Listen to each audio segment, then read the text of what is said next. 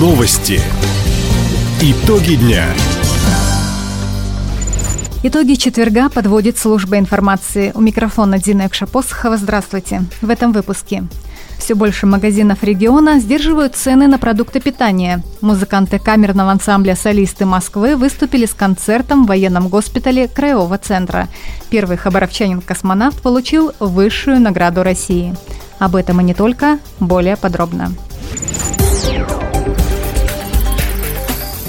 Хабаровчанин Петр Дубров стал Героем России. Указ о награждении глава государства Владимир Путин подписал накануне в День космонавтики.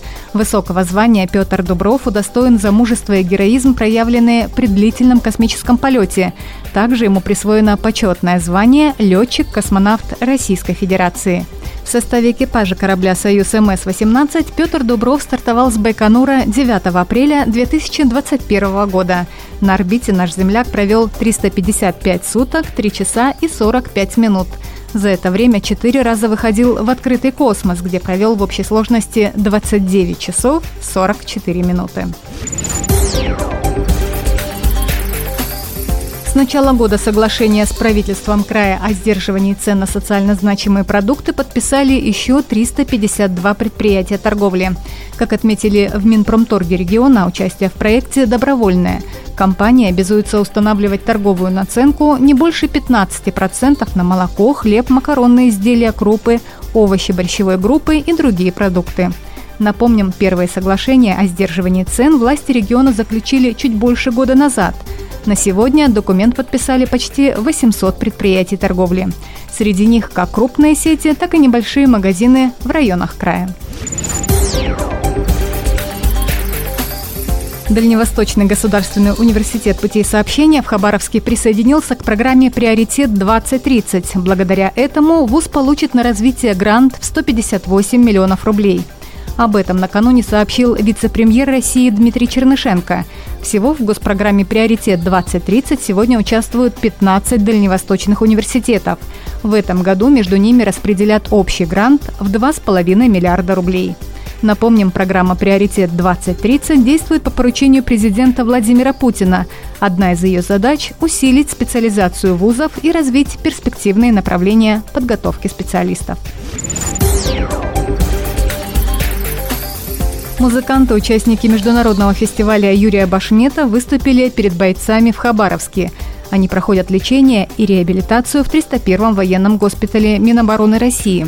Дирижер и общественный деятель Юрий Башмет поддержал предложение губернатора Михаила Дегтярева. Мы с нашей армией и Юрий Абрамович вместе с Дальневосточным. Спасибо ему за это. Хабаровский край с первых дней включился в поддержку нашего президента, армии, Донецкой Народной Республики, наших людей. Мы не только материальную поддержку оказываем, и выплаты, и то, что нужно армии, дополнительное оборудование, изготавливаем все необходимые для фронта вещи. Ну и ребят поддерживаем, в том числе морально, духовно. Напомним, международный фестиваль Юрия Башмета проходит в крае уже 12 раз. В этом году музыканты камерного ансамбля «Солисты Москвы» с концертами и мастер-классами посетили несколько районов края. Галоконцерт фестиваля состоится сегодня в Краевом музыкальном театре. В поселке Чигдамен завершили капитальный ремонт детской школы искусств. Работы прошли по нацпроекту «Культура». Рабочие обновили кровлю, привели в порядок фасад, системы отопления и электроснабжения. В актовом зале и кабинете звукозаписи появилась звукоизоляция. Построен пандус, расширены коридоры.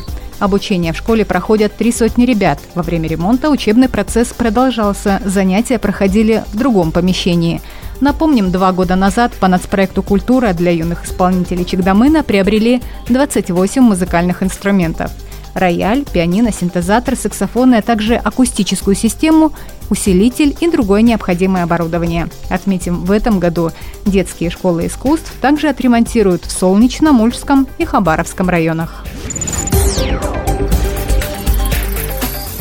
Проект регионального ментура «Отдыхаем в крае» отмечает год со дня запуска. К этому моменту он собрал более 70 организаций, готовых предоставить жителям и гостям региона скидки по промыслову «Ментур», говорит министр туризма Екатерина Пунтус. Это и ательеры, и рестораторы, и туроператоры, и владельцы туристических баз совместными нашими усилиями расскажем жителям, где можно отдыхать в нашем крае, какими скидками и как можно воспользоваться этими услугами. И уже порядка 13 тысяч жителей отдохнули в рамках а, проекта «Отдыхаем в крае». И, конечно, мы будем поддерживать этот проект, стараться наполнять его качественным отдыхом, доступным. И спасибо огромное всему нашему туристическому бизнесу за то, что подключаются активно в этот проект.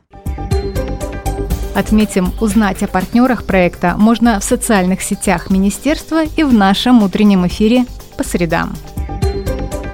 Таковы итоги четверга. У микрофона была Дина Якшапосхова. Всего доброго и до встречи в эфире. Радио «Восток России». Телефон службы новостей 420282.